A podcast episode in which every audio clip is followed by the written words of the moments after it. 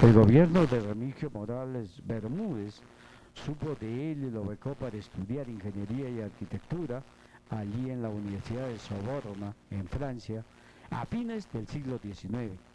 Es allí donde inventa el motor cohete espacial de combustible líquido, lo que indujo a la ciencia de este entonces, como a Marcelin Berthelot, su profesor, quien le aconseja probar con las plásticas explosivos recién inventados por Eugenio Turpin y los explosivos de Martín Bertelot. Bien, todos estos aspectos, todos estos aspectos son muy interesantes. Recordar, Walter. Exactamente, qué bien que hagas este discurso histórico, biográfico del gran Pedro Pablo Mostajo. Y los invitamos, amigos oyentes, a compartir con nosotros los minutos que vienen hasta las 14 horas. Se van a sentir muy fortalecidos de ser peruanos y arequipeños, por supuesto, también. Él nació cuando se consideraba Atiabaya ciudad, ¿no? Hay mucho que conversar el por qué, pero ahora vamos a hablar del hombre, del gran hombre que fue y será siempre Pedro Paulet Mostajo. Vamos a conversar para ello con dos personajes. En primera instancia, con el cineasta y gran investigador, quizás el que más conoce de Pedro Paulet, eh, eh, don Álvaro Mejía. Álvaro Mejía incluso ha coronado su esfuerzo de cineasta con un, un documental de la mejor calidad y del mejor rigor científico histórico. Vamos a conversar con él, ya lo tenemos. Walter, previamente, disculpa que te interrumpa, lastimosamente, eh, el contacto pareciera ser que quiere evitar algún tipo de aclaración. Él eh, ha mencionado que está programado para las 4 de la tarde, lo que es eh, lógicamente una jalada de pelos y ahora que hemos intentado llamarlo, eh, bueno, ya no quiere contestar. No sé si fueras tan amable, tal vez, de contactarte nuevamente. Sí, sí, vamos a hacer todo lo posible. Quizás ha habido un error. No sé si eh, estamos en esto, vamos a ver si esto es posible. En todo caso, ¿qué te parece si vamos llamando a Mauricio eh, Quintanilla a ver si mm, llamamos a Mauricio Quintanilla, que, fue familia, que es familiar, ¿ah? es familiar de nuestro estimado eh, hombre de ciencia, Pedro Pauler Mostajo. Claro, han pasado muchos años, ¿no? Pero eh, haremos lo posible. Él ya se contactó con, con nosotros, así que vamos a conversar con él. Él es Mauricio Quintanilla. A ver, este, estimado eh, Richard Álvaro, Álvaro, está. 955 745 y 6 7, 5, ¿ok? 9, 55, 745, 675. Ok, vamos a solucionar este eh, lamentable impasse, pero mm, vamos a hacer todo lo posible por recrearles eh, algo de lo mucho que hizo este llamado Leonardo da Vinci peruano, ¿no? Aunque creo que eh, siempre va a ser interesante que uno lo comparen con Leonardo da Vinci. Claro que sí, un hombre que fue, como usted bien lo señala, Norberto, fue no solo ingeniero, sino fue también a la vez periodista, diplomático, arquitecto, porque como decíamos, también entre otras obras fue diseñador del proyecto que se hizo realidad En 1905 ya estuvo erigido lo que es el Hospital Goyeneche, que se dice volverá a ser como fue en su proyecto original. Vamos a ver, Richard, si ya tenemos a, al señor um, Quintanilla. Lamentamos este impasse, pero haremos todo lo posible. Bien, Walter, seguimos entonces nosotros viendo algunos alcances sobre lo que vino a ser Pedro Pablo Mostajo, sobre todo cuando, bueno, realizó un cortísimo vuelo en el eh, Eole, avión de hélice de su invención, y se elevó apenas 20 centímetros, con poco más de 20 años. Paulet llegó a Francia, donde aún vivía Julio Verne, y que el automóvil recién se había inventado, igual que la máquina de sueños. El, el cine, Paulet tenía un sueño distinto, y era el de volar por el aire. Bien, tenemos ya, eh, ya estamos en contacto, Walter, eh, con el señor eh, Mauricio Quintanilla, familiar de Pedro Paulet Mostajo, él debe ser bisnieto. Bueno, ahí en, este árbol genealógico abarca no solo a Pedro Paulet, sino como conversaremos en algún momento, porque hemos estado investigando a otros personajes arequipeños también, el apellido Quintanilla, por ejemplo, Uf, hay para hablar muchísimo. Eh, señor Mauricio Quintanilla, ¿nos escucha usted? Sí, ¿cómo está? ¿Qué tal? Eh, gracias por la oportunidad. Muchas gracias. Un poco de distorsión, más bien. Sí, va a disculpar, estamos transmitiendo nosotros desde nuestro hogar haciendo teletrabajo, señor Quintanilla, pero mi compañero Norberto Delgado, que está en la central de los estudios de líder noticias, le estamos saludando. Bueno, don Mauricio, tuvimos un pequeño percance con la comunicación con Álvaro Mejía, que como usted sabe es uno de los principales investigadores de la vida y obra de el gran Pedro Paulet. Sin embargo, usted, a través de su vínculo de sangre, también nos puede referir algo. Cuéntenos, nosotros estamos hablando de que él fue, entre otros, de sus aportes que dio a Arequipa, diseñó el aún existente Hospital Goyeneche. ¿Qué le quiere decir de lo que él hizo por Arequipa y por el Perú? En realidad no fue el diseño del hospital, sino de la capilla del hospital. Correcto. Ya, esa para precisar, ¿no? Así es. Bueno, eh, todos los servicios que hizo Arequipa, se dice, no cobró un sol es correcto, él, nunca cobró un centavo por, por sus eh, servicios y por sus proyectos. Lo que pasa es que Paulet es un hombre polifacético, ¿ya? Eh, a él, él es muy conocido por eh, el invento y por el desarrollo del motor de propulsión a chorro, pero pienso que su principal vocación era la de arquitecto y economista, ¿no? Sí, lo escuchamos. Lo seguimos escuchando, por favor, con toda la amplitud del caso, por favor. Claro que sí. Eh, él era, digamos, su, eh, su actividad principal era eh, diplomático y estuvo destacado por el gobierno peruano en diferentes misiones en muchos países, en Bruselas, en París, en Japón, en Argentina, que es donde finalmente falleció.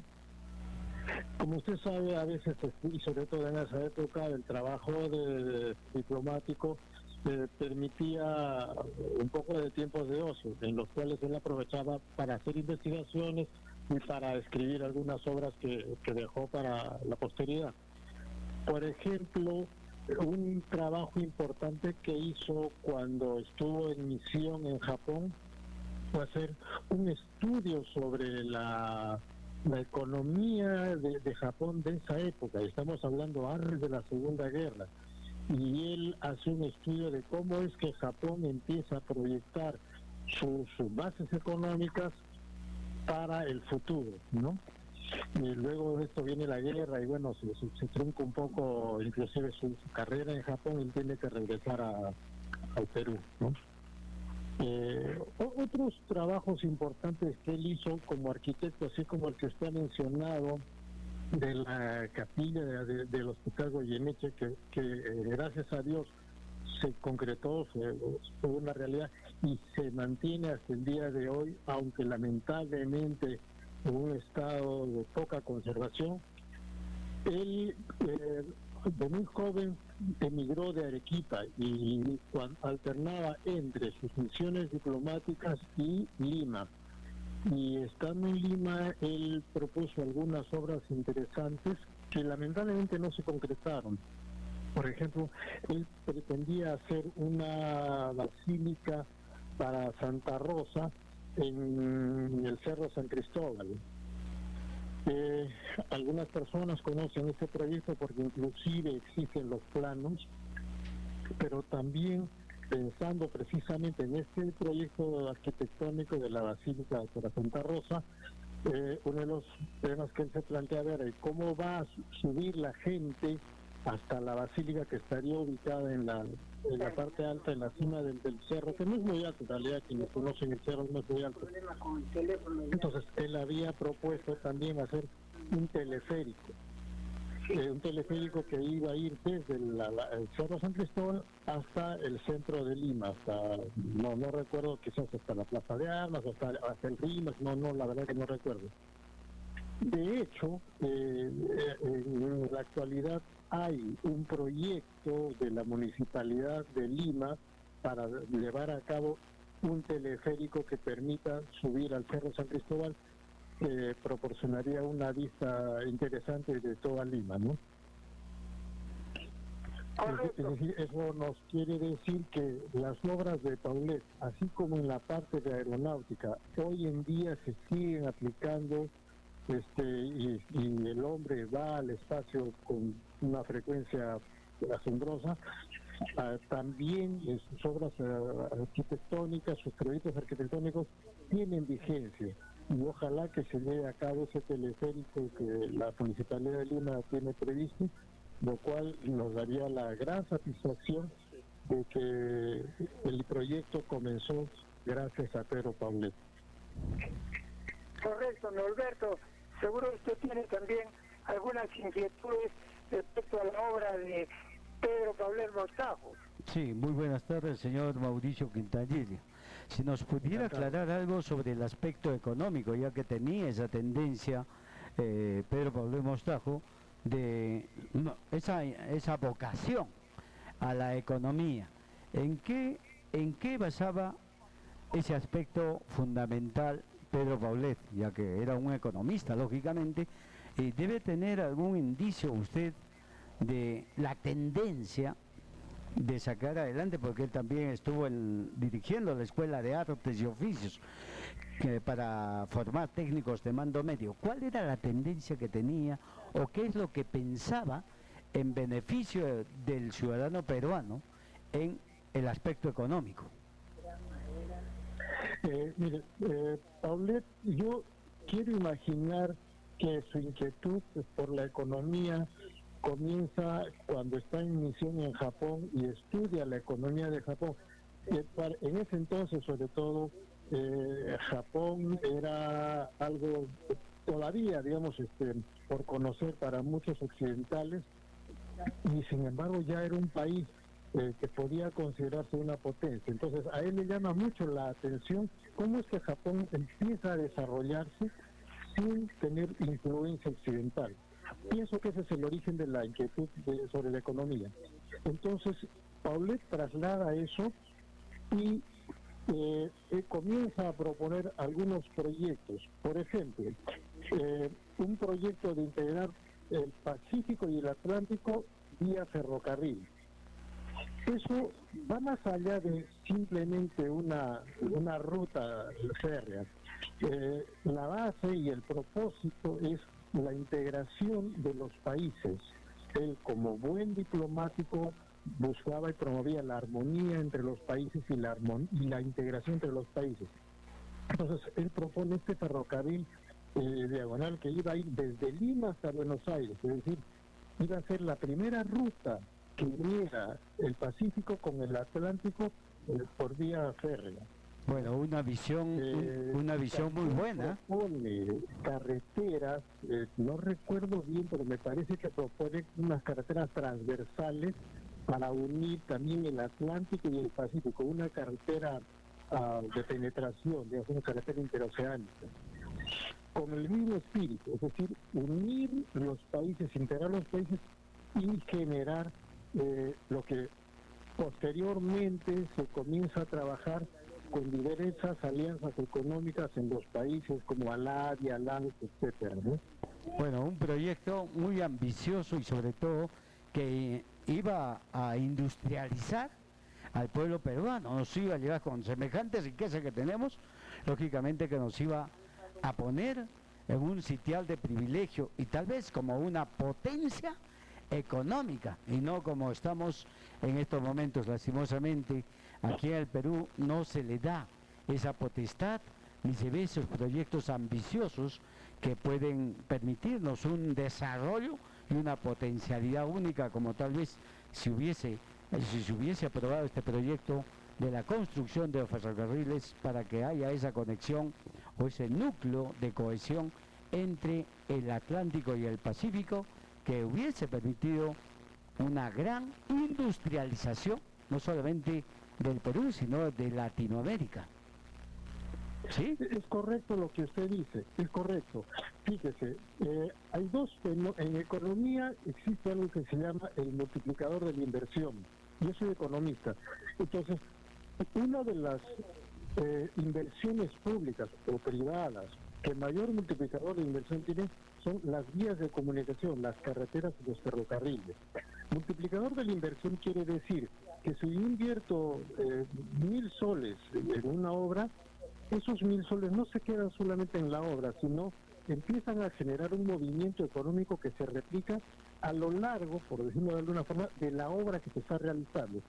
Por ejemplo, si yo estoy haciendo una carretera, esa carretera no solamente demanda una serie de, de proveedores directos, sino que empieza a generar una serie de servicios y actividades conectas. Por ejemplo, eh, un ejemplo clásico de economía es que hay que generar, hay que producir alimentos para los obreros que trabajan en esta carretera.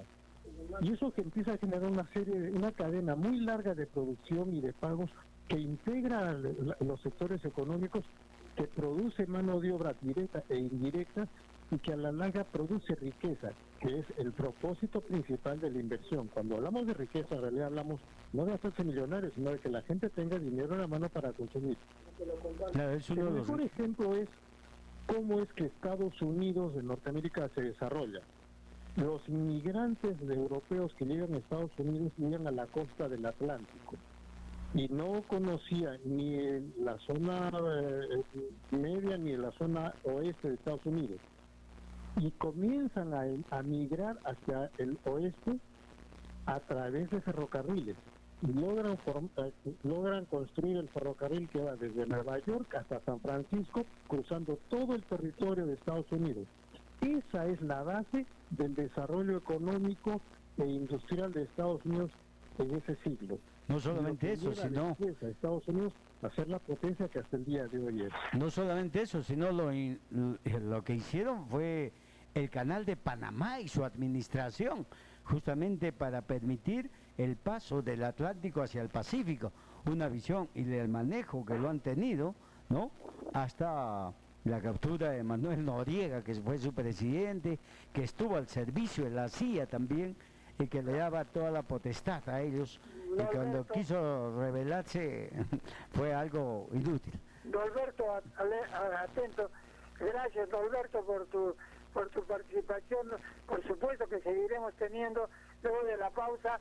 Si es que el señor Mauricio Quintanilla tiene la bondad de esperarnos, no sé si es factible, unos instantes tenemos una pausa pequeña para poder también incursionar en lo que fue su vida de formación eh, escolar aquí y también su vida familiar. ¿Le parece, señor Quintanilla? Es correcto, yo le espero. Muchísimas gracias.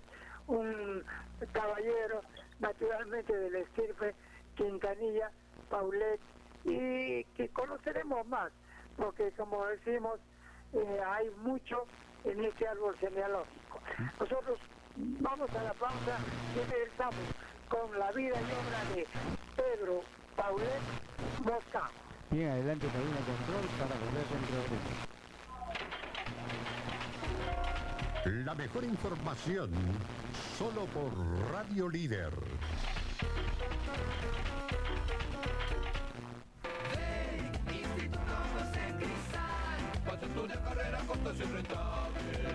Ven y anuncia con nosotros. Llámanos al 286438 que un ejecutivo de ventas se acercará a tu negocio. Anuncia en líder. ¿Te has parado a pensar el tiempo que dedicas a cuidar tu línea, tu cutis o tu pelo? ¿Te has parado a pensar qué haces por tus ojos? Cuídalos, Una al y menos una vez 30 al año. minutos. Visita al médico oftalmólogo. Mira por tus ojos. Te lo recuerda. Líder Noticias. Tamayo, siempre a tu servicio. Galerías La Mesa Tienda 21, Arequipa. Seprunza 2021 primera fase. Porque pensamos en tu desarrollo profesional y cuidamos tu salud. No pierdas el año, no tengas miedo a la tecnología. Este año lanzamos Seprunza modo virtual. Asume el reto con nuestra destacada plana docente que garantizará tu aprendizaje. Utilizaremos la plataforma Mi para interactuar con nuestros estudiantes. Garantizamos nuestro sistema de enseñanza.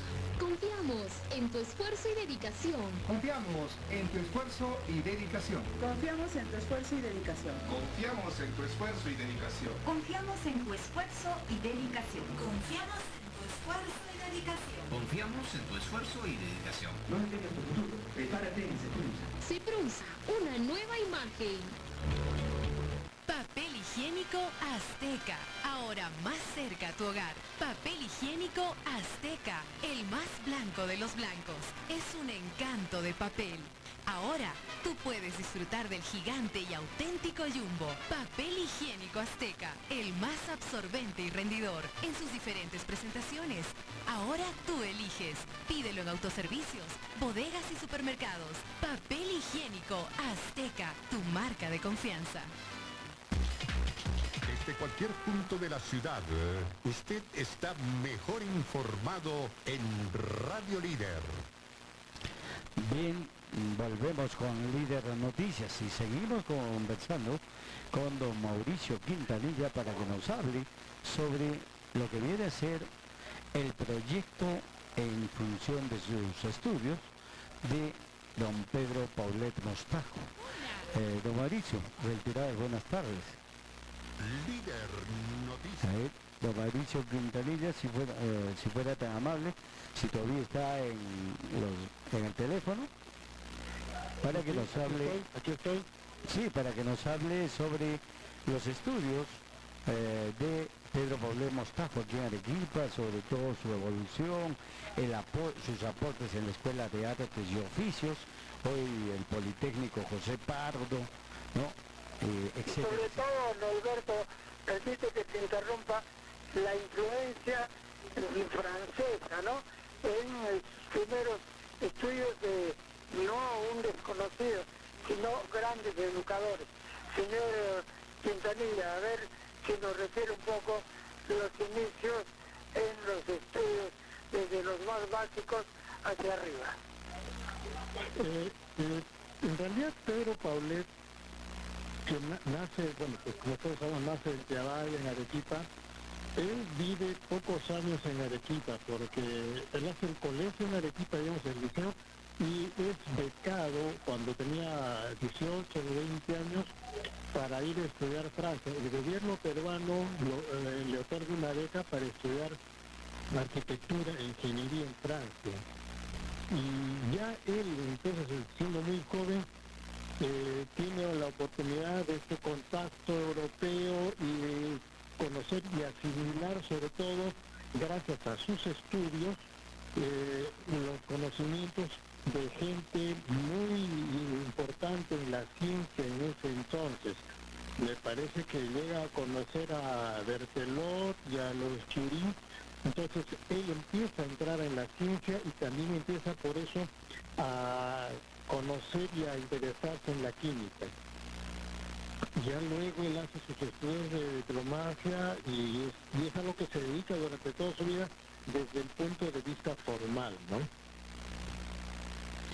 Claro, porque Pero, y, y- y a mí me gustaría destacar que Paulet, e- es muy difícil clasificar o encasillar a Paulet en una actividad o en una profesión. Yo siempre he visto a Paulet como el Leonardo da Vinci moderno. Es decir, eh, una per- Paulet era un hombre muy inteligente y polifacético. Es decir, tenía esa inteligencia que pocas personas tienen que le permite desenvolverse cómodamente en muy diversas actividades. La arquitectura, la química, la diplomacia, la economía. Entonces, eso es, en el fondo, creo que la, la habilidad y la capacidad de Paulet radica en esa eh, polifa- eh, esa actitud y habilidad polifacética, ¿no? Bueno, y ahí el, el propio Bertelot, ¿no? que fue su profesor, él quien fue le, quien le aconsejó sobre todo el uso de las plancastitas, ¿no? Eh, o sea que para todo tipo de esquema. Y es un invento francés, se componía generalmente tetraóxido de nitrógeno y gasolina que provocaba una potente explosión. Tal vez este fue el hito que le dio lugar a esa nueva visión a Pedro Pablo Mostajo. Sí, probable- probablemente, y él luego lo, lo- lo cambia, digamos, porque él dice, un momentito, pero esto funciona aquí, aquí en la, en la atmósfera terrestre. Y luego él eh, desarrolla un concepto que permita, por un lado, vencer la gravedad terrestre y por otro lado, seguir funcionando cuando ya no hay oxígeno, ¿no? Así es. Eso fue, eso es lo que les da pues, una, una mini explosión eh, de triciclo. Y esto es lo que lo, lo nombró justamente para que diseñe este avión torpedo como una nave de ala delta que determinaba la dirección de su vuelo, sea vertical, diagonal, horizontal, según el eh, según lógicamente el ángulo que ellos cre- creían o veían por conveniente. ¿no? ¿Qué más nos puede decir? no tenía que no tenía que tener una eh, gran sustentación porque no estaba diseñado para desplazarse en la atmósfera con, con el viento, con el aire, ¿no? También tenemos entendido que sin haber terminado sus estudios, él fue nombrado cónsul peruano en París, en Francia, el año 1902, ¿no?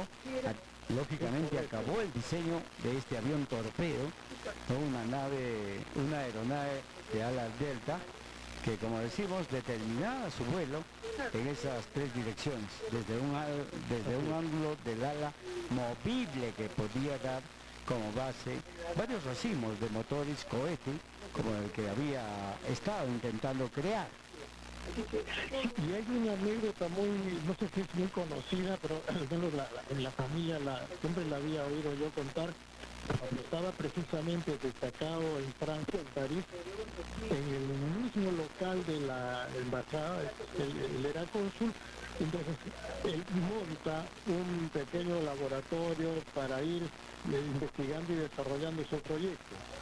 Y, ocurre, pues ocurrió una explosión, un pequeño incendio ahí en la misma embajada de Perú, ocasionado por, por sus experimentos, ¿no? Es una anécdota que siempre la había oído yo contar en la familia. Bueno, es algo que siempre nos ocurre cuando queremos eh, demostrar algo. Él tuvo la suerte de conocer también a los hermanos Gray, Gray, y también al, al alemán Ludwig Brandt eh, en 1918. Sí. O sea, se corrió con buenos personajes que tal vez le dieron otras ideas para establecer este avión de propulsión.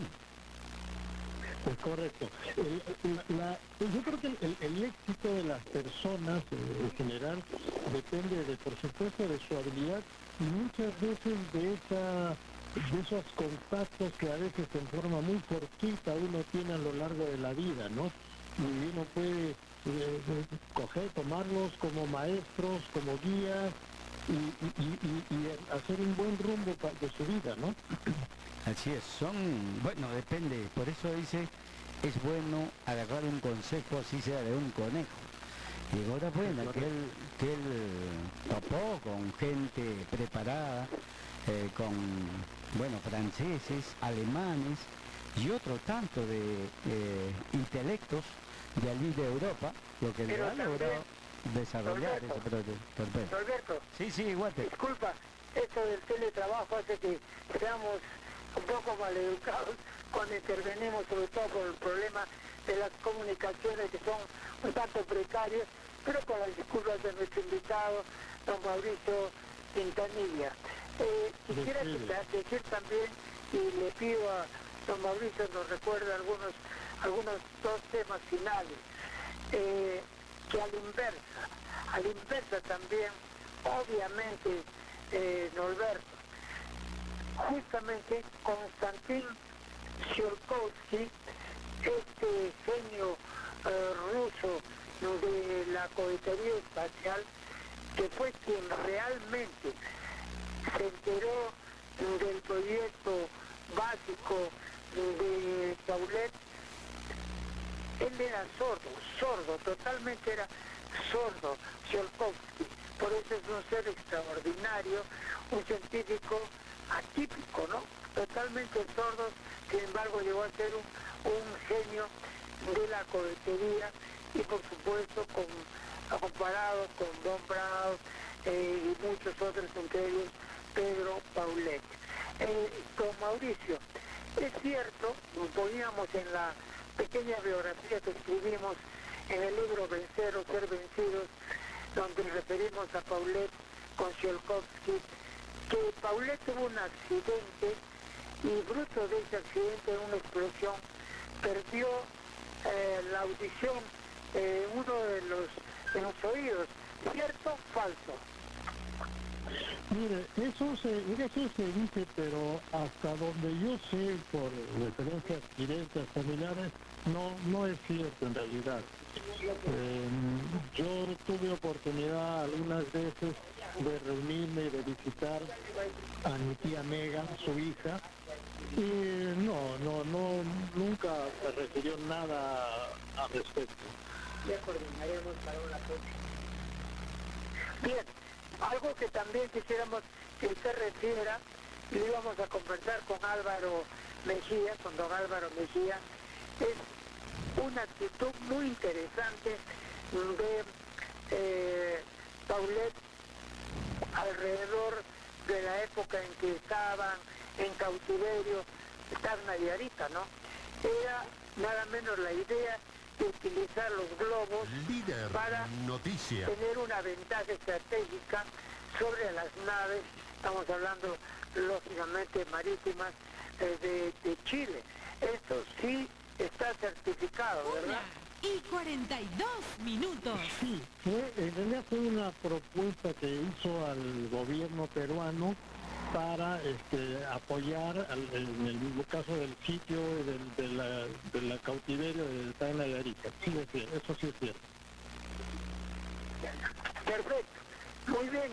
Vamos a ver si, si podemos eh, volver a tener un contacto con usted, eh, eh, señor Quintanilla. Eh, vamos a no solo hablar de Paulet, sino también de su familia, Quintanilla, el apellido Quintanilla, Quintanilla Paulet, que también tiene mucho, como usted que ahora también estudia el tema científico. ¿Le parece? Agradeciéndole mucho. Por supuesto, con el, con el mayor gusto y, le agradezco la oportunidad. Magnífico. Don Mauricio, ahí haciéndonos a recrear la vida de, don Pedro Paulet Mota. Bueno, por una por un error de coordinación vamos a tener que contactar en este instante, solo recién, con Álvaro, con Álvaro Mejía. A ver si, a ver si ahí lo tenemos ya eh, Richard, ya está al teléfono don Álvaro Mejía para poder conversar estos minutos que distan de las dos de la tarde, tal como prometimos a nuestros oyentes. Si te parece, vamos indicando también que si es que es posible, Norberto, de repente, Noticias. luego de las 2 de la tarde, tenemos un espacio pequeño para el Colegio Nacional Javier de Luna Pizarro, lo están pidiendo los exalumnos.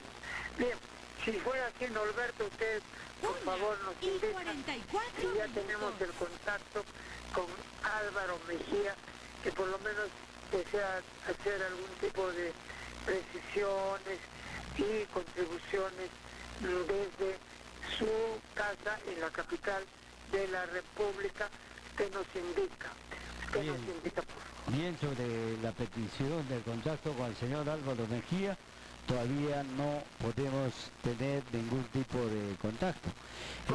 En lo que, se refiere, en lo que se refiere al colegio eh, Luna Pizarro, Francisco Javier Luna Pizarro, estás en todo tu derecho y creo que lo salomónico es resaltar, sobre todo cuando se habla del aspecto de educación, que nos llamen los estudiantes, los exalumnos de ahí, de este, prestigio- de este prestigioso plantel, que se vieron desterrados cuando lo sacaron de aquí, de la esquina de Belgar con, bueno, con calle, ya no es calle nueva, es, eh, bueno, para arriba, San Martín, para abajo, La Paz, siglo XX.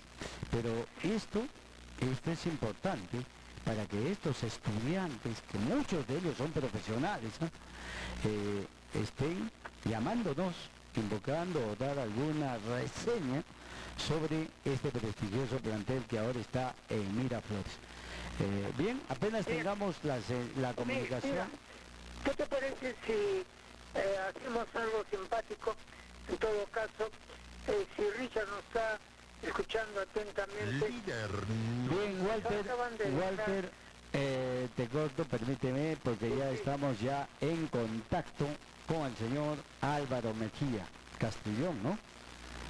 Así es, la cap- Bien, estamos ya en contacto y le decimos buenas tardes, líder noticias.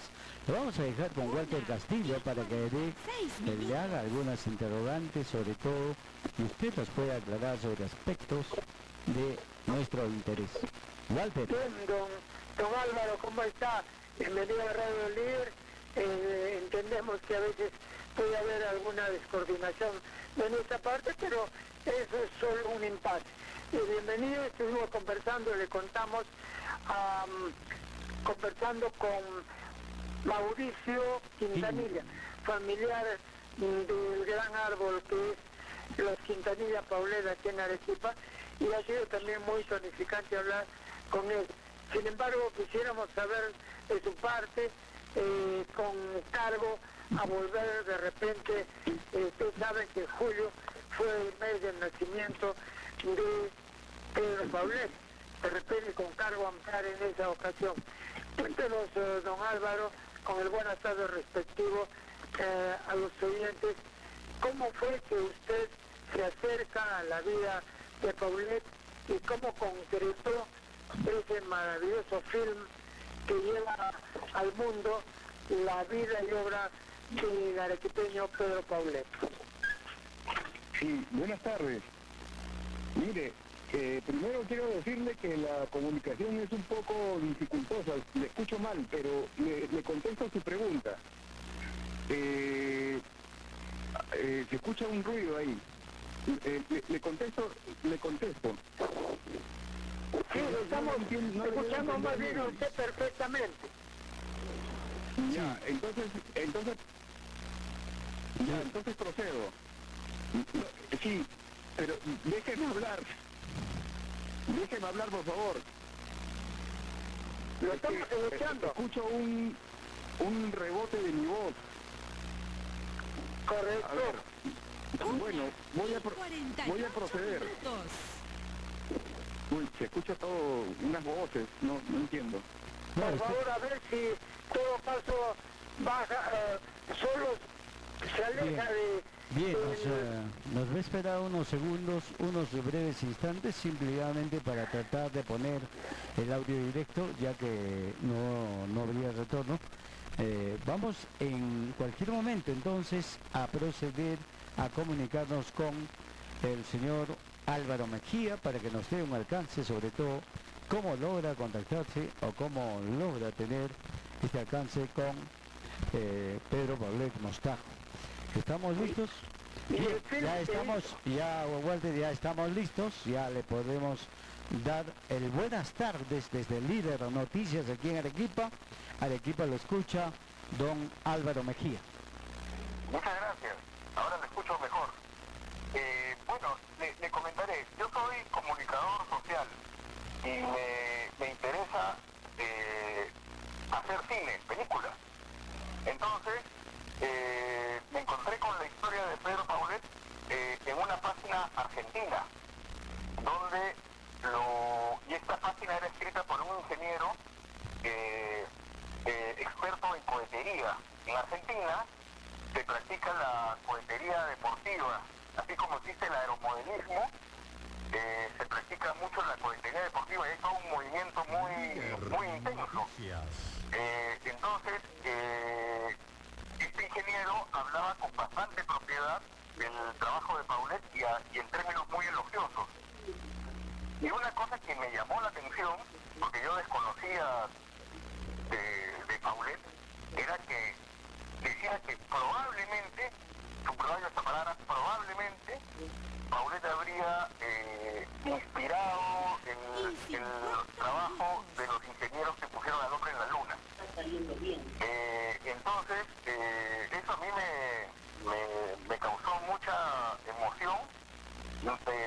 no le oculto que mi corazón dio un vuelco y decía, un peruano metido en todo esto, ¿y por qué nadie me ha contado esto? Eh, entonces, eh, en principio yo quería hacer una película de, ficción eh, en la que Paulette conoció a, Julio Verne. Eh, yo debo decirlo, aprovecho sus micrófonos para decir que quien ha puesto en circulación la idea de que Paulette se inspiró a Julio Verne he sido yo, y esto lo he hecho desde el año 2005. Eh, aquí en Lima existe, eh, eh, vive un señor, Cristian Tello, él es vicepresidente, hoy día es vicepresidente de la Sociedad Hispánica Julio Verne. Y yo me puse en contacto con él, él lo sabía de Paulet, yo lo sabía de Verne, pero empezamos a conversar, a intercambiar, y nos dimos cuenta que había muchas coincidencias. Y, digamos, él eh, está vinculado a, muchos expertos Julio Verne, es un, es un personaje que sigue siendo investigado hasta el día de hoy, su biografía todavía tiene muchos misterios, y estamos hablando de, del 2005, en que teníamos la duda, y la seguimos teniendo, de si Paulet y Julio Verne se habían conocido en París, eh, o en Francia en todo caso, porque Verne no vivía en París, vivía en Amiens. Eh, digamos, pero acá, eh, analizando la obra de los dos, vemos que hay muchos puntos de contacto, la obra literaria de Verne y la obra ingenieril de Paulet. Hay varios puntos de contacto. Eh, como se sabe, Julio Verne escribió la, la, obra de La Tierra a la Luna, la novela, antes de que Paulet naciera. Digamos, a partir de ahí yo empecé a, correr este, información de que Paulet se había inspirado siendo niño en De la Tierra a la Luna, pero esto es lo que la mayoría no sabe, y, lo voy a decir acá, en realidad Paulet se inspiró en otra novela de Julio Verne, en Alrededor de la Luna, es la continuación de, de La Tierra a la Luna. Ahí específicamente eh, Julio Verne habla de motores en el espacio, motores cohete, eh, y esto se ha visto refrendado cuando en el año 1910, en una, en una entrevista periodística, Paulet dice que si hay que darle la patente a alguien es a Julio Verne, eh, que en su, como mire lo que dice, en su regreso de la luna, efectivamente es la novela, es la continuación de la Tierra a la Luna y que marca el regreso a la Luna de sus personajes, el regreso de la Luna a la Tierra, ¿no? Eh, entonces, fue, digamos, eh, como digo, yo empecé esta investigación en el 2004, el año 2005 fue el centenario de la muerte de Julio Verne, yo me interesé por Verne en ese momento, terminé dando con Cristian Tello y él fue alimentando Noticias. digamos, mi hipótesis de esta, este encuentro entre Julio Verne y, y Paulet. Pero por otro lado, digamos que traté de leer todo lo que se había escrito sobre Paulet. Al día de hoy, eh, podría decirle que muchas de las cosas que circulan en Internet, por ejemplo, no son exactas. Eh, em, yo tuve que mm, tomar contacto con ingenieros, eh, con arquitectos, y, y no solamente con ingenieros, sino con ingenieros expertos en el tema aeroespacial, que no es, no es lo mismo ser ingeniero. Y entonces, eh, todo eso me llevó a una manera rigurosa de entender lo que sí había hecho Paulet y lo que no había hecho Paulet. Eh, en concreto, el aporte de Paulet al- a la llegada a la Luna es el descubrimiento de un oxidante. Se lo- si me da un espacio, se lo explico en este momento. Eh, usted ve, por ejemplo, el motor del automóvil, que funciona con, con aire a través del pistón y con gasolina, que es el combustible. El aire funciona como el oxidante, pero en el espacio eh, no hay aire, no hay oxígeno. Entonces, ¿qué hacer? En el motor de Paulet eh, no existe el pistón. Lo que hizo Paulet fue poner un segundo tanque para poner un oxidante líquido, el tetraóxido de nitrógeno. Entonces, eh, en la combinación entre el, el tetraóxido de nitrógeno, este oxidante, con el combustible de gasolina, es lo que genera la combustión y lo que le da impulso al motor. Eh, y finalmente, cuando usted ve las imágenes de la llegada a la Luna, cuando la nave desciende, esa navecita se llama el módulo lunar. Los motores del módulo, del módulo lunar utilizan como oxidante tetraóxido de nitrógeno. Los norteamericanos utilizaron eso, han acreditado a Paulet. Y para decepcionar a muchas personas, voy a decirle que esta idea de que Von Braun dijo que Paulet merecía ser el, el pionero, eh, no es verdad. Eso no es lo que dice Von Braun. 56 Von Braun eh, lo que dice es que si se descubriese que Paulet inventó esto en el, en, en- hacia 1900, si se encontrasen las pruebas, Paulet merecería ser el pionero espacial. Aquí en el Perú, quizá por patrioterismo, han cortado la frase. Y se lo digo porque yo lo he leído directamente, me compré los libros eh, de Von Braun en inglés y en francés, las, de- las ediciones originales, y Von Braun no es, no es tan elogioso con Paulet. Pero en realidad no nos interesa. Eh, digamos, Von Braun no es ningún apoyo. Eh, lo concreto es que el, el tetraóxido de nitrógeno está ahí presente. Y el motor de Paulet, que es un motor del tipo pulso detonante, es un motor que se estudia para los viajes futuros al espacio. Es decir, Paulet estaba adelantado no un siglo, sino dos siglos y hasta más. Eh, la obra de Paulet sigue viva. Otros inventores eh, que también inventaron motores, motores distintos al de Paulet, ya perdieron vigencia. En cambio, el de Paulet sigue vigente. Eso es lo que creo que deberíamos manejar todos los peruanos, esa información, para, para justificar el orgullo que tenemos por este personaje. Porque creo que se dicen muchas cosas inexactas y luego lo que ocurre, esto lo, esto lo digo con un poco de pena, eh, cuando uno va a decir en el extranjero que Von Braun dijo, se ríen de uno, porque Von Braun no lo dijo.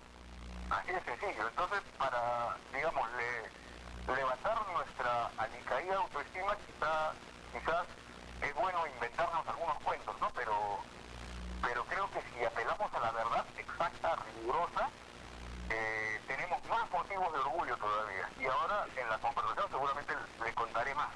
Pero no quiero extenderme.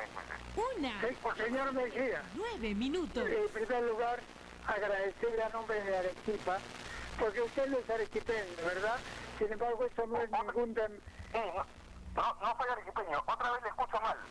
Claro, pero perdóneme, usted va a disculpar, yo estoy trabajando desde mi hogar, estoy haciendo teletrabajo, pero lo importante es que estemos comunicados.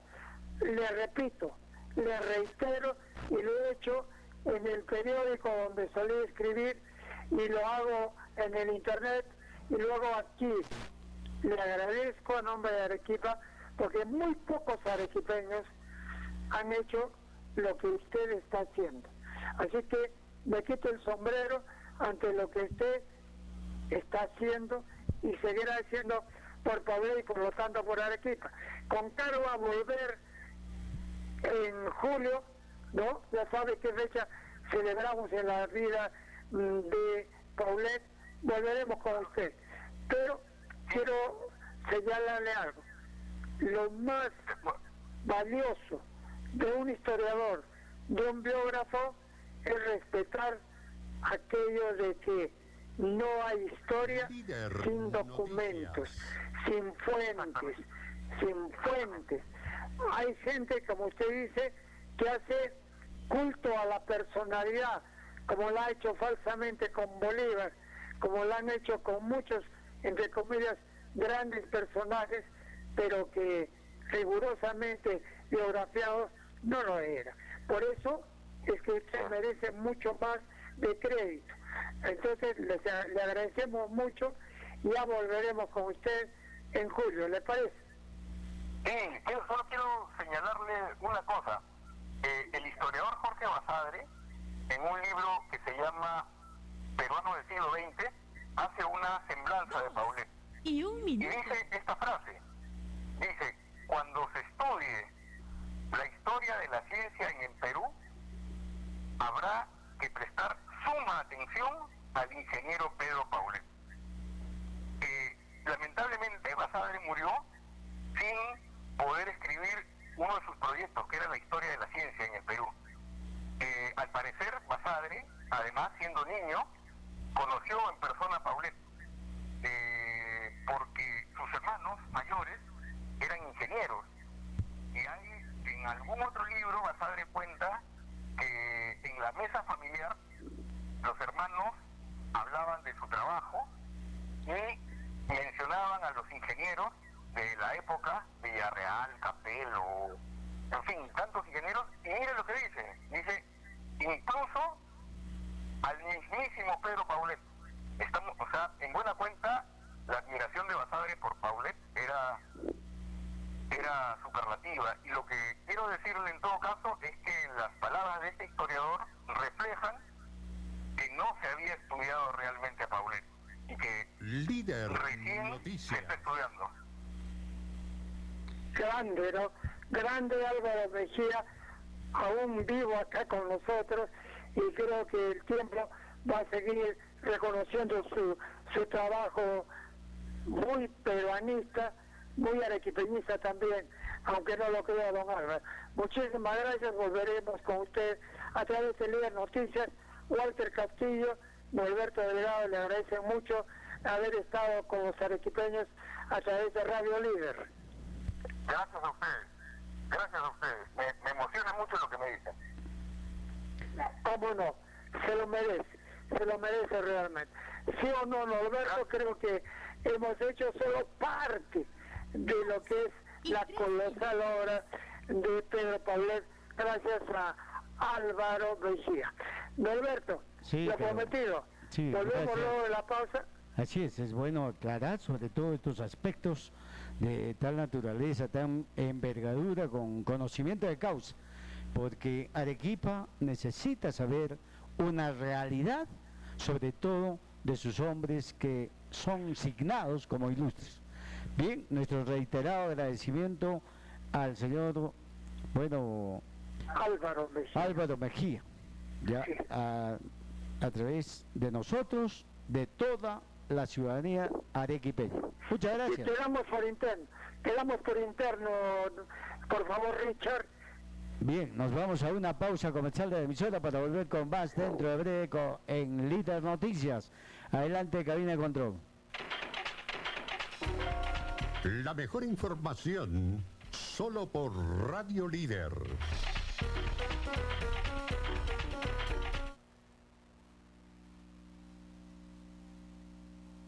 Líder Noticias.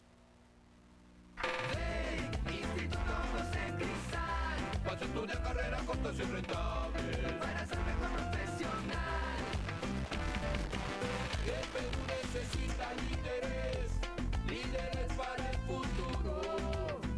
José Crisán, José Crisán. José Avenida Independencia, 1819, cuarto centenario. La radio te acompaña a todos lados. Ven y anuncia con nosotros. Llámanos al 2864. Que un ejecutivo de ventas se acercará a tu negocio. Anuncia en líder. ¿Te has parado a pensar el tiempo que dedicas a cuidar tu línea, tu cutis o tu pelo? ¿Te has parado a pensar qué haces por tus ojos? minutos. Cuídalos. Al menos una vez al año, visita al médico oftalmólogo.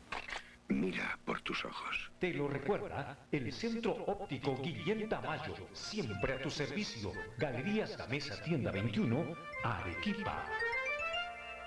CEPRUNZA 2021 primera fase. Porque pensamos en tu desarrollo profesional y cuidamos tu salud. No pierdas el año, no tengas miedo a la tecnología. Este año lanzamos CEPRUNZA modo virtual. Asume el reto con nuestra destacada plana docente que garantizará tu aprendizaje. Utilizaremos la plataforma Meet para interactuar con nuestros estudiantes. Garantizamos nuestro sistema de enseñanza.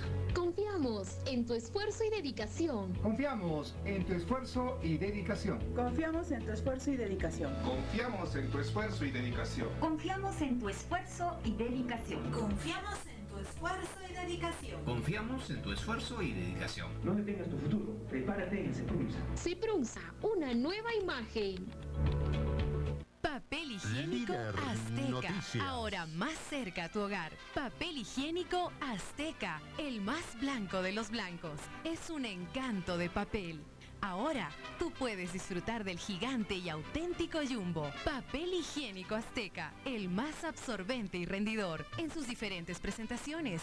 Ahora tú eliges. Pídelo en autoservicios, bodegas y supermercados. Papel higiénico Azteca. Tu marca de confianza. En líder, su opinión es importante.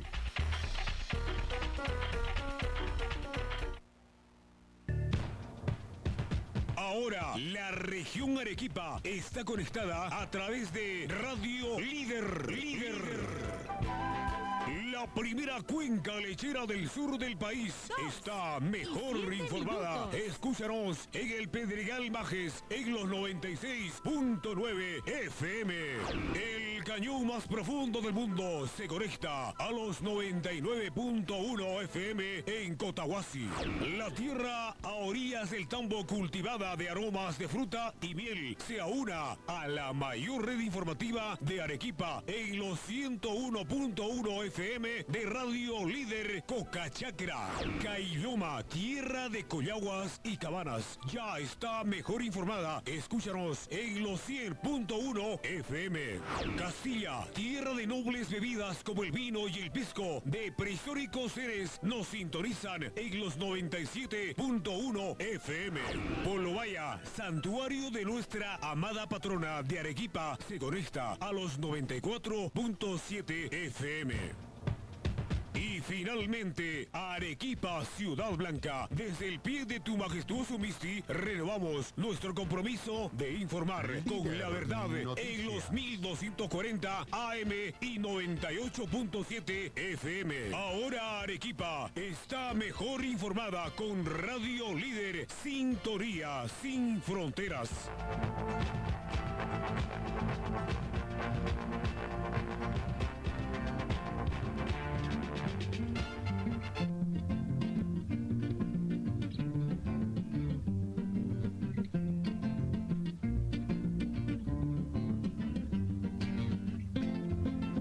Seguimos en Líder Noticias. Previamente vemos a lo que nos pone de conocimiento nuestros auspiciadores. Nuestros amigos de Upgrade ponen a su disposición computadoras, laptop e impresoras. Ellos están ofertando una impresora de tinta continua y conexión de Wi-Fi de la marca Epson. Y de regalo un kit de teclado y mouse ideal para estudiantes. Para ello ustedes deben de adjuntar el Flower. En Upgrade contamos con servicio delivery inmediato. Estamos certificados con ISO de calidad 9001, el cual nos permite darles garantía preventiva de por vida de nuestros equipos. Asimismo, le brindamos el servicio de soporte técnico postventa. Somos una empresa 100% peruana. Con tus compras ayudamos a ayudar a nuestros hermanos que más lo necesitan. Mayor información, sírvase llamarnos al teléfono 95 95 04 11 8 o visítenos en la página de Facebook como grupo Upgrade. Eh, Upgrade es el gigante tecnológico de América. El gran mayorista de frutas, por fin en Arequipa, un lugar donde no te expones al riesgo. Los comerciantes de frutas de Arequipa se han unido para servir a la población. Nos hemos organizado para cumplir los protocolos de seguridad sanitaria. Queremos ofrecer una alternativa segura para la población. Al ingresar tenemos todos los cuidados. Limpieza de calzado en pediluvio, lavado de manos con agua y jabón, rociado superficial de alcohol, medición de temperatura con rayo infrarrojo. Además es importante darles a conocer que si usted va en su vehículo, lo van a desinfectar por la parte externa mientras lo desinfectan a usted. Eh, le recomiendan mantener la distancia social de un metro con círculos de seguridad. Los productos están ordenados para un fácil acceso. El personal utiliza la mascarilla y guantes de manera obligatoria luego de pasar el mismo ingreso. El local cumple los espacios y zonas de seguridad dispuestos por Defensa Civil. Contamos con amplio estacionamiento. La fruta es fresca de todo el país y también importada. En el gran mayorista de frutas ganamos todos. Si usted desea el servicio de delivery, sírvese llamar al 98 60 02 974. el gran mayorista de frutas se encuentra en la avenida Las Peñas sin número en Socabaya. Esto es a media cuadra antes del plebeyo frente al albergue municipal canino. El gran mayorista de frutas es seguro, ordenado y limpio. Seguimos en Líder Noticias y esta vez vamos a ver generalmente con otra institución educativa. Bien, ya estamos ya con Walter para que nos hable sobre todo, ¿no? Sobre... Vamos a sacar pecho, pues.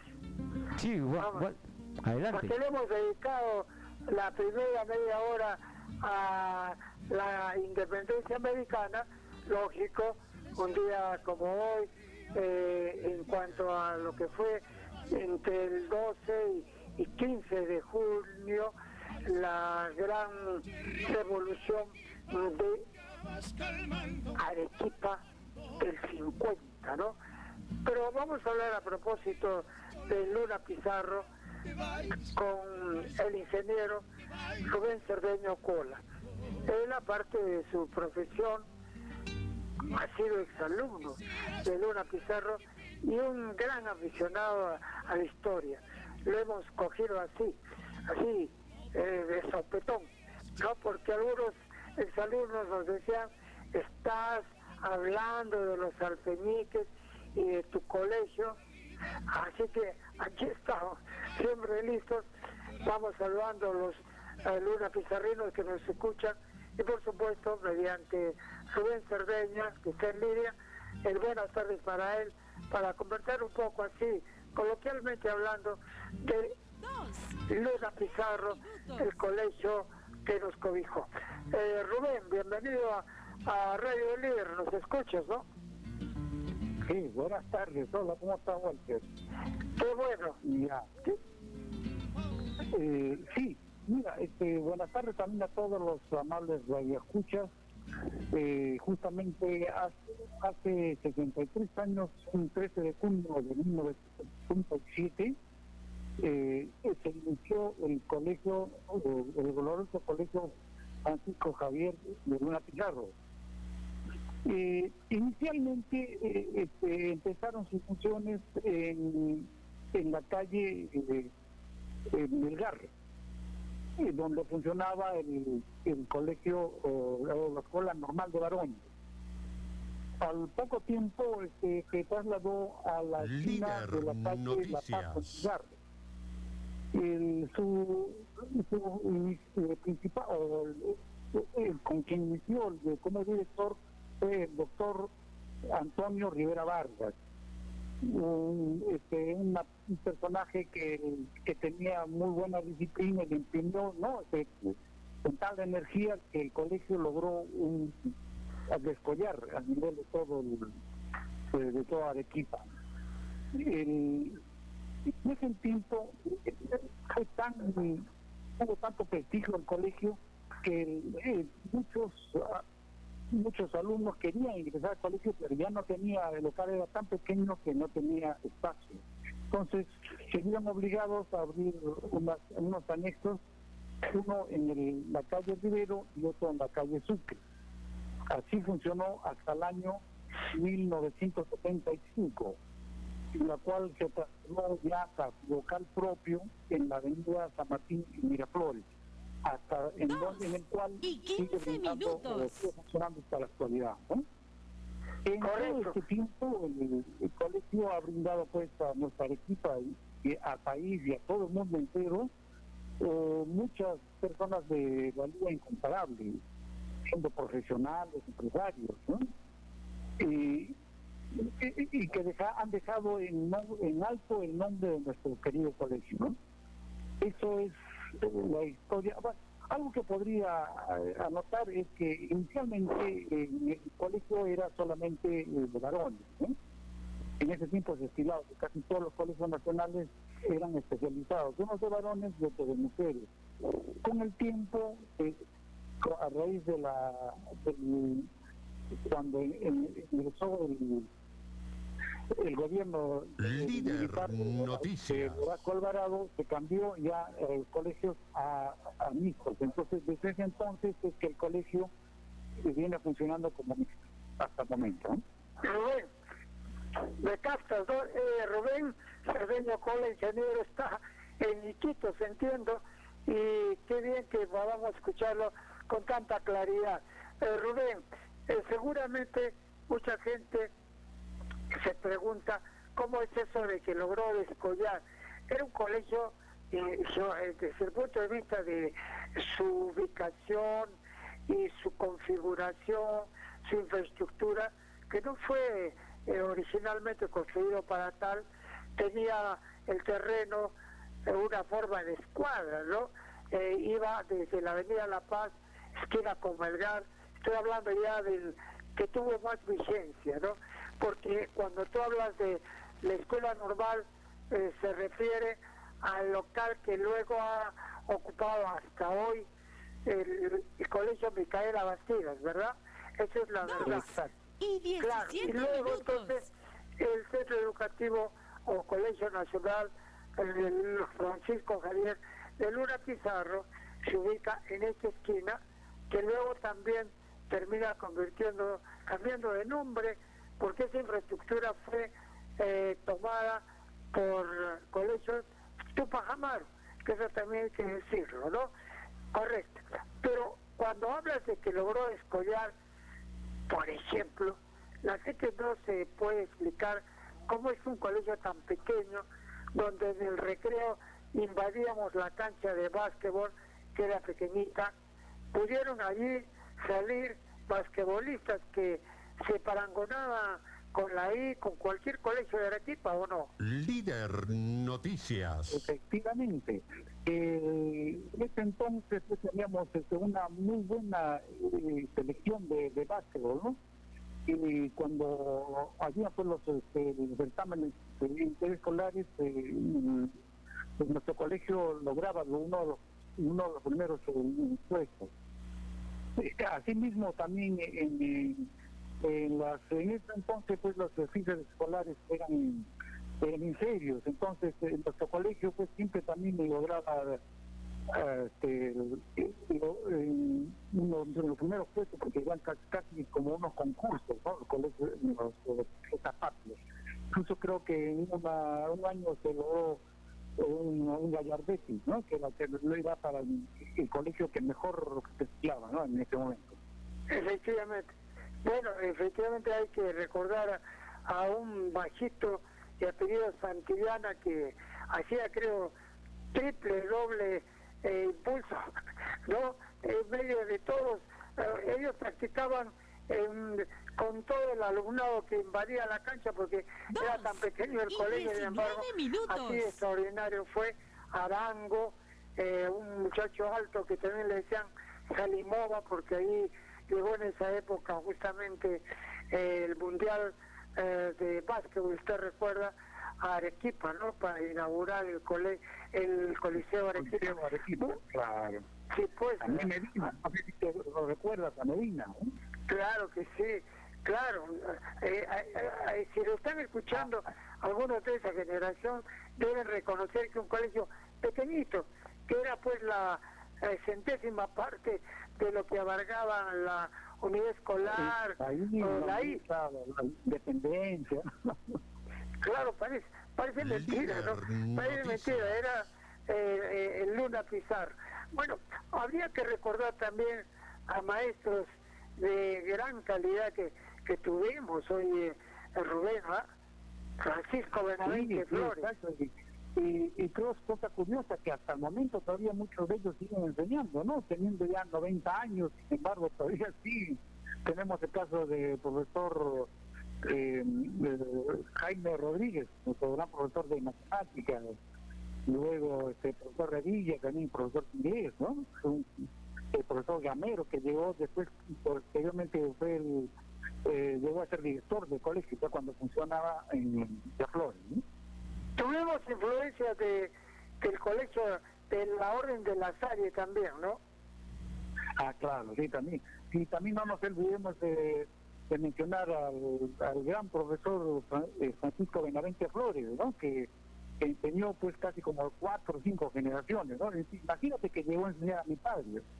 A mi padre cuando estudiaba en San, Francisco, él le enseñó, el profesor Benavente, enseñó en primaria y después que a mí me llevó a estudiar en secundaria en ninguna ¿no? Y 21 Francisco Benavente Flores, que enseñó también en San Francisco, una serie de centros educativos de Arequipa, quien no lo recuerda, autor del himno del colegio Manuel Muñoz Naja, que hasta ahora se entona afortunadamente y que creo que es algo extraordinario de recordar. Hay que también eh, hacer homenaje pues a, alumnos que en este momento están desperdigados por el mundo. Tenemos diplomáticos nuestro compañero eh, Palomino de la Gala. Palomino de la Gala, Antonio, claro, Antonio. Así es. O nuestro amigo eh, noticia. El ingeniero Armando Ciberoni Morales, que es toda una luminaria de lo que es la ingeniería química y ambiental, y está haciendo estragos también la defensa de Tamu. Todos con su ideología, con su mentalidad, realmente, pues si podemos nombrar a muchísimos con gran nivel que gracias a nuestros docentes eh, fuimos formados de esa manera. Bueno, usted recuerda que este local en realidad también tiene historia. Le cuento, estoy estudiando la historia del local de la esquina de Belgar con la Avenida La Paz. Hoy sabe usted que está ahí eh, edificado, Rubén. Sí, a un, edificio público, ¿no? O sea, no sé si que el Ministerio Público me parece que está ahí. ¿o? Exactamente, pero si hablaran, si hablaran esos patios de pequeños, ¿no? Patios de nuestro colegio, ¿cuánto contarían, no? Muchas anécdotas seguramente, pero le cuento algo, mira, ese sitio es una exquisitez histórica que a usted le encanta, Rubén y 23 minutos. Ese local, ese local terminó siendo recuperado por el gobierno. por una sencilla razón, es que el local estaba incautado a un famoso personaje, tristemente famoso personaje, que fugó al extranjero y entonces el Estado lo incautó, eh, lo expropió, ¿no? Bueno, quedó en prenda, pero cuando llegó don Alberto Fujimori Fujimori, ¿sabemos lo que hizo? Lo devolvió Líder aquel que se fugó del extranjero y luego, un día hablaremos de esto, eh, Norberto Delgado está seguro ahí asombrado, ¿no? Lo devolvió porque fue una época en que Fujimori, en lugar de mantener esos locales, los devolvió, a pesar que de quienes los eh, tomó el Estado, era gente que era gente casi delincuente, ¿no? O delincuentes que habían fugado, o, o por narcotráfico, en otros casos pagaban una un alquiler muy pequeño y obviamente comenzaron a presionar y con Fujimori era fácil que todo se volviera a ser privado. Pero escuchen, luego de eso, un día, cuando menos pensábamos, el prófugo lo había vendido nada menos que a Valencia Dongo. Le recuerdo usted ese nombre, Valencia Dongo, ya, que fue luego congresista de la República, que a su vez terminó vendiéndolo a precio de oro, nada menos que al gobierno regional que construyó encima. Ah, claro, sino que haber pasado a ser local del partido de Valencia eh, Luego ya esto fue tomado, previo pago en oro por Guillermo Benavides para construirle el local al Ministerio Público a cambio de una reciprocidad, un cariño que siempre le tienen los fiscales al señor Guillén, que está pronto a responder eh, el, en septiembre ante el Poder Judicial. Bueno, hemos hecho algo de la historia del Colegio Francisco Javier de Luna Pizarro, de sus docentes, de su historia y de los resultados que hubo de esa excelente educación. Rubén, para terminar. Sí, sí, Walter, te escucho. ¿Qué podemos decirle al final a los exalumnos de Francisco Javier de Luna Pizarro que ahora están eh, pendientes de repente o recordando al colegio que ahora funciona en Miraflores? Sabemos que varios estudiantes ex compañeros nuestros han hecho varias obras para mejorar el actual local de Miraflores. Eh, sí, pues este, el mensaje final sería pues que tienen un, nuestro colegio tiene un, gran historial y, que deben continuar con ese legado, ¿no? Para seguir creciendo, no solamente quedarse con lo que fue, sino con lo que y que llegue a ser, ¿no? Correcto, Rubén. Muchísimas gracias por tu valioso tiempo. Te hemos sacado de tu trabajo, pero como buen Luna Pizarrino, allí, como en el tiempo que nos eh, enseñaban instrucción militar. Gracias por estar en Radio Libre. 27 minutos. Pedí un saludo para todos mis compañeros ex Luna Pizarrinos y para toda la audiencia general. Muchas gracias al ingeniero Rubén Cerveña Ocol. Bueno, así usted es muy amable, eh, señor Norberto Delgado, de haber estado escuchando la historia del Colegio Luna Pizarro. El nombre de un cura que era revolucionario. En ese tiempo presidió la redacción de la primera constitución política del Perú que era enemigo acérrimo de, de Simón Bolívar y fue uno de los causantes de que se fuera del país y tildó a Luna Pizarro, al cura Francisco Javier de Luna Pizarro, como parlamentarios malditos, ¿no? Porque le hacían pues la oposición. Habían curas como eh, Luna Pizarro o Francisco Paula González Vigil, que eran incluso contrarios a la propia eh, índole de la Iglesia Católica, aunque parezca increíble, pero así los hemos tenido. Algún día volveremos a conversar del gran Francisco Javier de Luna Pizarro y por supuesto también de colegio donde estudió Norberto Delgado. Norberto. Bien, muchísimas gracias, Walter. Y esto es lo bueno. Todas estas anécdotas, todas estas tradiciones, vivencias que han tenido, es necesario ponerlas en tela de juicio y en conocimiento de toda nuestra ciudadanía.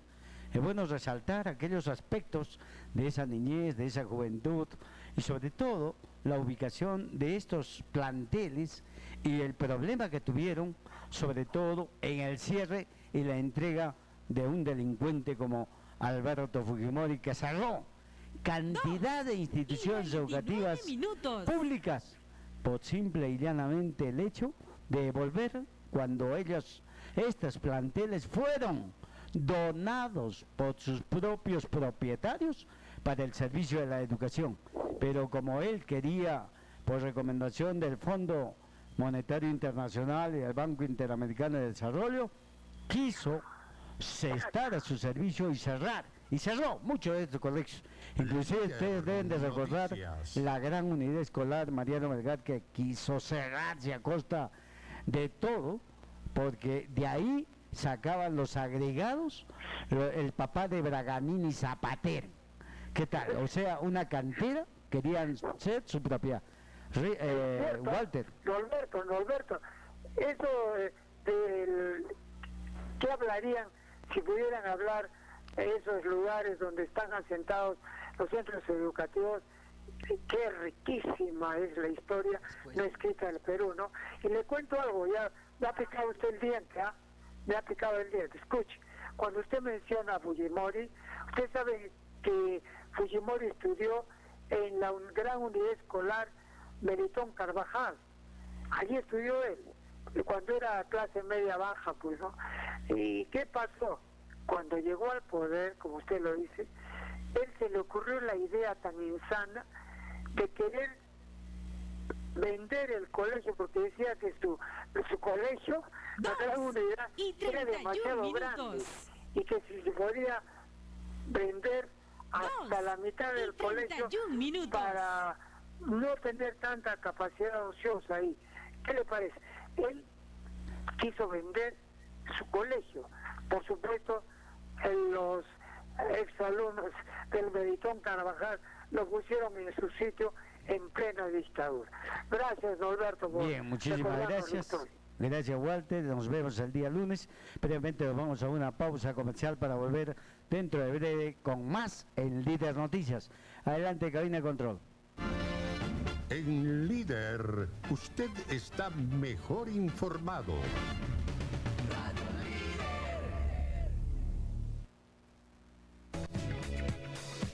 La radio te acompaña a todos lados.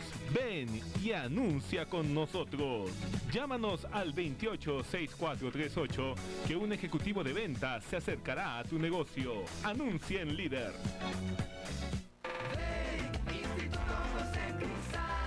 Vas a estudiar carrera cortas y rentable Para ser mejor profesional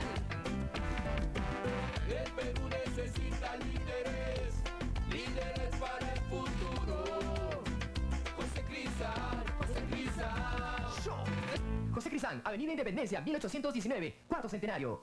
¿Te has parado a pensar el tiempo que dedicas a cuidar tu línea, tu cutis o tu pelo? ¿Te has parado a pensar qué haces por tus ojos? Cuídalos. Al menos una vez al año, visita al médico oftalmólogo.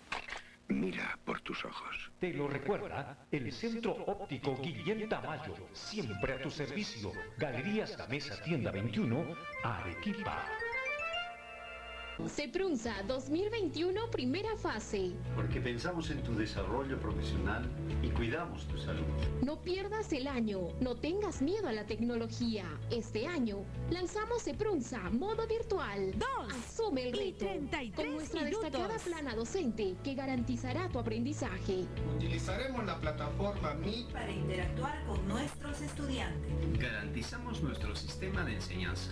Confiamos en tu esfuerzo y dedicación. Confiamos en tu esfuerzo y dedicación. Confiamos en tu esfuerzo y dedicación. Confiamos en tu esfuerzo y dedicación. Confiamos en tu esfuerzo y dedicación. Confiamos en tu esfuerzo y dedicación. Confiamos en tu esfuerzo y dedicación. No detengas tu futuro. Prepárate en Seprunza. Seprunza, una nueva imagen. Papel higiénico Azteca. Ahora más cerca a tu hogar. Papel higiénico Azteca. El más Líder blanco de los Noticias. blancos. Es un encanto de papel. Ahora tú puedes disfrutar del gigante y auténtico Jumbo. Papel higiénico Azteca. El más absorbente y rendidor. En sus diferentes presentaciones. Ahora tú eliges. Pídelo en autoservicios, bodegas y supermercados. Papel higiénico Azteca. Tu marca de confianza.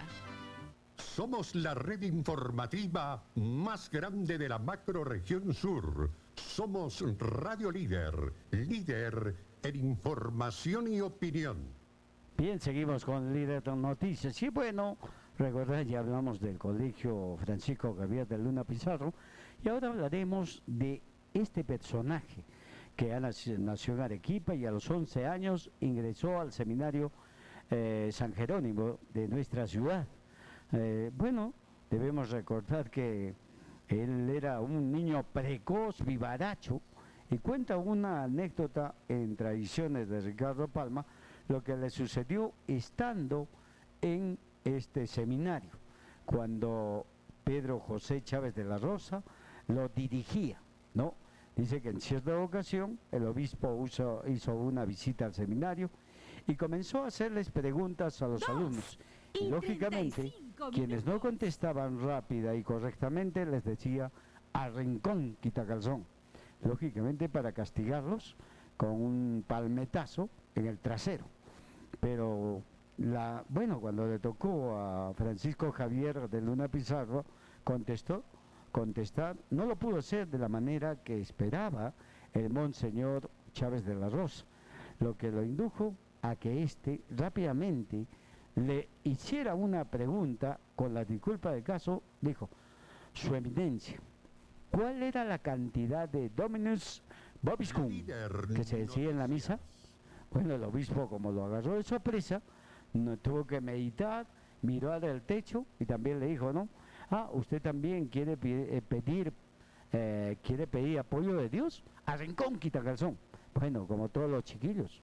Aquí generalmente vemos lo que aquellos que han sido profesores siempre hemos tenido un alumno precoz, un alumno vivo, un alumno despierto, por más que sea de los primeros grados, siempre vamos a tener alguien que nos va a dar de una u otra manera eh, una réplica de lo que nosotros pudiéramos dar en este sentido.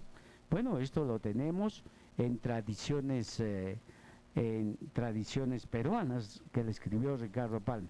También debemos de recordar que Fr- Francisco Javier demostró grandes dotes de obispo y decidió enriquecer su educación con aprendizajes de matemáticas, ¿no?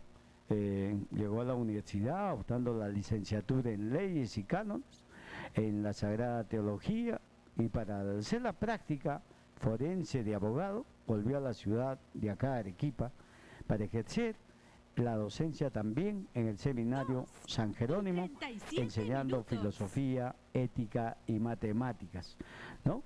Pero bueno, ya Chávez de la Rosa le ofreció un puesto entre sus familiares, siguió la práctica profesional de Evaristo Gómez Sánchez, quien fue un notable magistrado arequipeño, para volver posteriormente el año de 1801 al Cusco para realizar prácticas que le faltaba cumplir, recibiéndose de abogado en la Real Audiencia del Cusco el 28 de septiembre de 1801.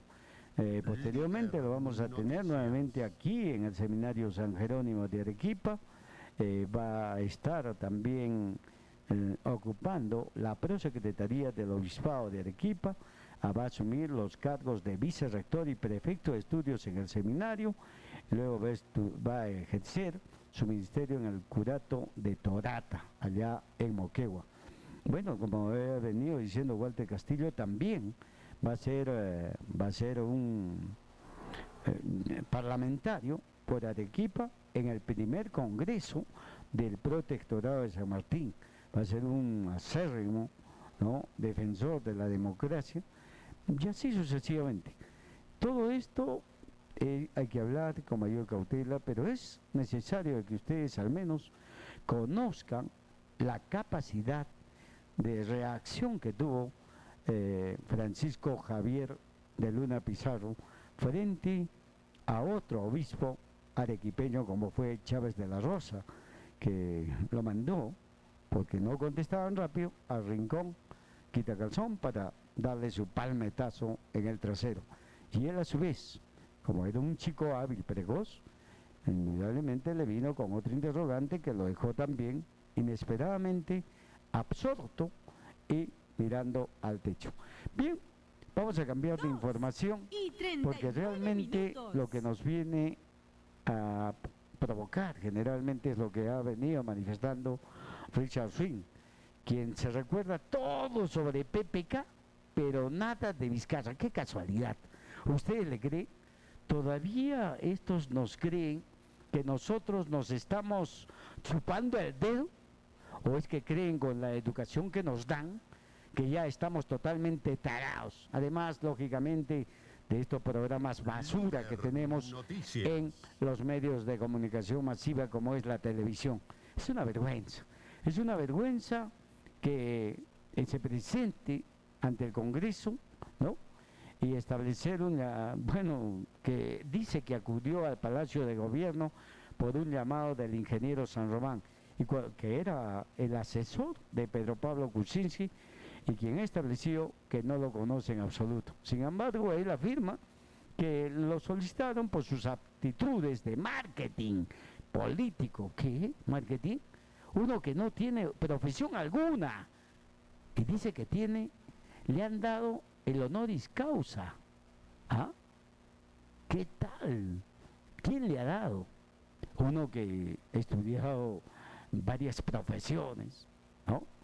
Que tiene diferentes grados, no puede tener el honoris causa.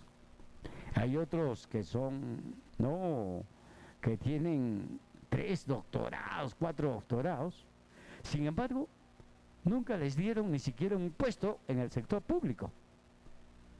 Y a este señor, si se le puede llamar, Richard Cisneros, o más conocido como Richard Swing, le han dado esa posibilidad. Y que trate de desconocer el acercamiento o la gran amistad que lo une a Martín Vizcarra, lógicamente que nos deja absortos. Nadie le va a creer ese cuento tonto. Y por eso eh, se ha pedido, ¿no? De parte de una congresista, que todos aquellos personajes que ha citado Richard Swing sean invitados, sean notificados nuevamente para que aclaren todo lo relacionado con lo manifestado por este individuo. Pero eso no es todo. También vemos, vemos de que aquí, al parecer, de una u otra manera se van a confabular o se van a asociar ilícitamente para que todo esto quede en nada, ¿no? Todos los actos corruptos que viene implantándose en el, en el sistema político del actual gobierno, quieren taparse a como el lugar. Y en este sentido va el clamor de todos quienes trabajamos acá y cotidianamente lo hace el doctor Alberto Núñez Borja, invitándolos a que ustedes al menos conozcan la constitución conozcan sus derechos, da los alcances pertinentes. ¿no?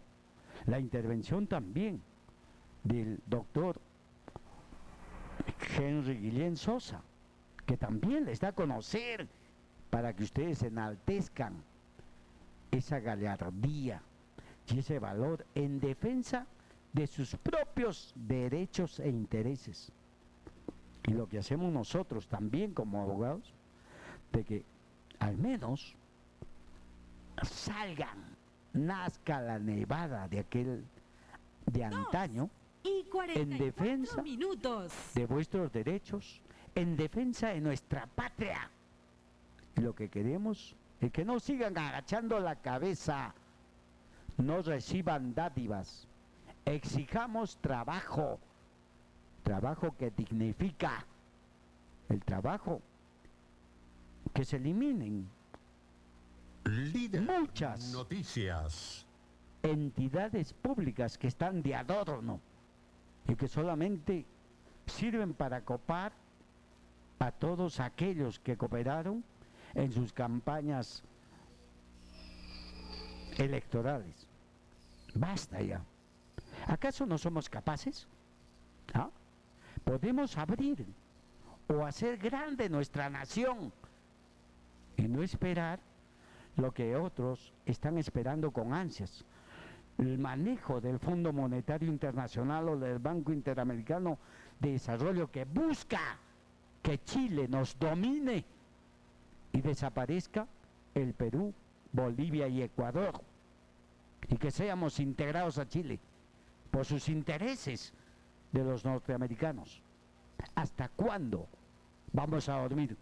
Ya somos una dependencia económica de Chile. El espacio aéreo, los puertos,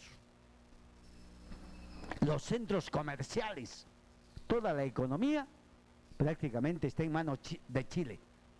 La minería, parte está de Chile. ¿Qué tenemos para el Perú? Nada. Pero sin embargo, algunos se enriquecen para luego después de vender y dejarnos totalmente hundidos y entregados a la hermana República de Chile, lógicamente supeditados al esclavismo. Y cuando nuestra reacción, 46. porque ya muchos ni siquiera estaremos vivos, sino van a ser nuestras generaciones que nos van a investigar. ¿Qué hicieron nuestros padres? ¿Dónde está la lava de Quipeña? ¿Dónde está? Con razón el Misti está descongelándose. Líder Porque ya no hay esa nevada que salía y esa bravura con que se defendía el suelo arequipeño y el suelo peruano. ¿Qué es lo que está pasando con nosotros? ¿Ah? Es que tenemos que ver que, sobre todo, cómo ellos despilfarran, sí, para congresistas que ganan, que ganan todavía su sueldo, ¿no? Porque ellos sí tienen de por vida, les hayan depositado un bono de 5.200. Y a muchos hogares que ni siquiera tienen un pan seco que les haya enviado Vizcarra, ni siquiera un municipio de su localidad, se les dé descaradamente, se les deje que mueran de hambre. ¿Ah? Y que esto fue denunciado justamente por Richard Arce el día de ayer ante el Congreso de la República, que le han depositado un bono de 5.200, a pesar de que ya no forma parte de la institución desde el 30 de septiembre del 2019. Él fue ex integrante de Nuevo Perú, ¿no? Y pensó que se trataba de un depósito de su fondo de pensiones. No obstante, se dio con la sorpresa que dicho monto fue transferido por el Congreso como parte de su labor parlamentaria. ¿Qué hay sobre el bono familiar? ¿Ah? Aquellos, sobre todo aquellos pensionistas que perciben 200 soles, 48 o aquellos minutos. que tienen de la 19.990 para percibir 415, el mínimo, tienen que tener más de 20 años de aportes a la ONP. ¿Ah? ¿Qué van a hacer Noticias. con ese irrisorio y mísero sueldo de pensión que perciben? ¿Les alcanza siquiera para la adquisición de las verduras de la semana? ¿En qué se trasladan? ¿Qué pasaría si tuvieran algún tipo de enfermedad como esta pandemia? ¿Ah? ¿Cuánto se gastan los familiares? Es necesario que ustedes estén arrinconados como si fuesen unos seres inútiles que ya no les sirven al Estado peruano. Cuando muchos de ustedes tienen la capacidad y todavía pueden servir a nuestra patria. Pero lógicamente unos zánganos que no hacen más que demostrar su incapacidad y su deseo de incrementar sus bolsillos o de engrosar sus billeteras a costa del sufrimiento de todos ustedes. ¿Acaso no es cierto que se cierra o que se ha cerrado las grandes plataformas donde se vendía y se podía conseguir productos de primera necesidad a bajo costo? ¿Ah? Solamente por una simpleza. Ni siquiera se ha establecido cuántos y quiénes estaban con esta pandemia de COVID-19. Sí, que se cierre todo el mundo, sí, que se cierre. Pero no veíamos estrategias ni tampoco alternativas de solución para reorientar y seguir atendiendo en estos menesteres. Tenemos a un incapaz como gobernador regional de Arequipa, Jaime Cáceres del Yica. Bueno, él está durmiendo en sus laureles, porque lógicamente no sabe ni lo que hace. Tenemos a otro, al chatito chore- choreador, Cho- eh, chatito chambeador. ¿Dónde chambea? Líder. Ah, ¿Qué ha hecho por Arequipa? Demorarse tanto tiempo en hacer las calles Jerusalén y, San Juan de Dios, con las famosas adendas y adendas, lo que establece que el gobierno peruano les ha otorgado para que puedan seguir robándole, ¿ah? sin interesar el perjuicio que causan a los ciudadanos y el tránsito por los cuales deben de circular los vehículos autorizados. ¿Y qué han hecho a la fecha? ¿Por qué tienen semejantes sueldos cuando las pistas están totalmente destrozadas en todos los distritos? ¿Merecen ganar un sueldo de ese tipo? Lógicamente, si Arequipa sigue durmiendo, si Arequipa sigue aceptando que le sigan robando y se siga confinando a cada uno de nosotros en nuestros cuarteles de nuestros hogares, entonces a todos digámosles amén y, y asunto arreglado. Esperemos ahí tranquilamente la muerte. No tengamos que comer, muéranse. ¿Sería justo? Pero eso es lo que estamos esperando. Evocábamos la historia, generalmente del 50, donde se pedía esclarecer aspectos de suma importancia, sobre todo por estudiantes del nivel secundario. ¿Y hoy en día qué? Es que antes, algunos dirán, antes la vida era rígida. Sí, si usted se portaba mal, ¿qué hacía el papá? Lo castigaba. ¿Qué hacía el director? Lo castigaba. Llegaba tarde, lo castigaba. Y 50 Sí, pero había formación. Había mayor iniciativa.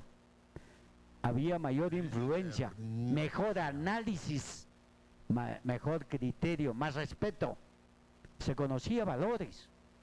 Hoy en día, ¿qué nos demuestra el Poder Ejecutivo y el Poder Legislativo o cualquier poder del Estado? Solamente el atrocinio, vulneración de las leyes, vulneración de la Constitución, vulneración de sus derechos, atropello, hambruna, miseria. Eso es lo que queremos. ¿Qué es lo que está pasando con nosotros? Ya Roque Benavides estableció que sí o sí debe de empezar a trabajar Tía María. Pero gracias a que el pueblo del Valle de Tambo se ha levantado y hecho respetar su inquietud. Muchas veces la interrogante, ¿cuántos arequipeños han ido allí al Valle, al valle de Tambo? ¿Ah? Dirán, sí, Ha ido el doctor oh, Jorge del Carpio, sí, estuvo al frente con unos cuantos muchachos. Estuvo también el, de- el doctor Héctor Herrera Herrera defendiendo y haciendo la defensa técnica de muchos de estos pobladores. ¿Y los demás qué hacemos? ¿Ah? O sea, solamente somos para decir así, sí, sí, y algunos promineros, no, que la mina da. Oiga, lo primero que debemos de hacer es demostrar y solicitar que en vez de dar tanta cantidad de agua a Cerro Verde y a otras mineras, que eso sirva para incrementar la región, el sector agrario. Pero tenemos un ministerio de agricultura que no sirve absolutamente para nada. Ahora tenemos tantos reclusos, podemos sacarlos, hacer, elaborar andenerías, hacer conductos o canales de irrigación y pagarles, pagarles y los reinsertamos a la sociedad haciéndolos, ¿no? Hombres de provecho, porque van a tener que trabajar y a su vez van a tener que ese trabajo, esa ganancia sea derivada a sus familias para la atención de la manutención de sus hijos y esposas. Pero tenemos que hacer trabajarlos que ganamos ahí, encerrándolos en las cárceles. ¿Cuántos presos tenemos en las diferentes cárceles de Arequipa? Está totalmente saturado. Queremos darles libertad. Pero ¿qué debemos hacer? Lógicamente, si solamente estamos viendo que se le está dando libertad a aquellos pechugones, a aquella lacra que se ha servido y vive de sus vivezas, de las coimas que ha recibido de Odebrecht, de los negociados con otras empresas. Nos han demostrado descaradamente cómo se ha contratado a ese chiquillo de 23 años, un fujimorista. ¿Qué sabe este mongoso de dónde ha tenido dinero para crear semejante empresa y hacer contratos de más de un millón de soles con el Estado? ¿Cómo se fue? ¿Cómo se ha hecho este negociado? Claro, si todo el mundo duerme, ¿qué nos queda? ¿Aplaudir? Yo les digo, por mi parte no, no hay ningún inconveniente. Yo vivo feliz, gano mi dinero, trabajo indistintamente, gano mi dinero del Estado y no me interesaría siquiera dirigirles estas palabras, como muchos lo hacen.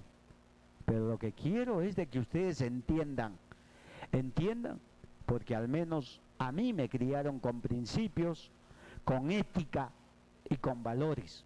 Lo que veo que muchos inútiles, buenos para nada, de aquellos congresistas, de aquellos que están como funcionarios públicos, simplemente dicen de palabras, pero son los primeros en vulnerar las leyes. ¿Hasta cuándo vamos a permitir? ¿Qué es lo que buscamos? ¿Seguir siendo dependientes y miserables? ¿Ah?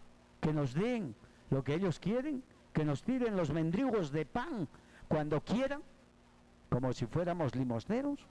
Cuando somos un país eminentemente rico en recursos naturales y tal vez una de las grandes naciones con todos los beneficios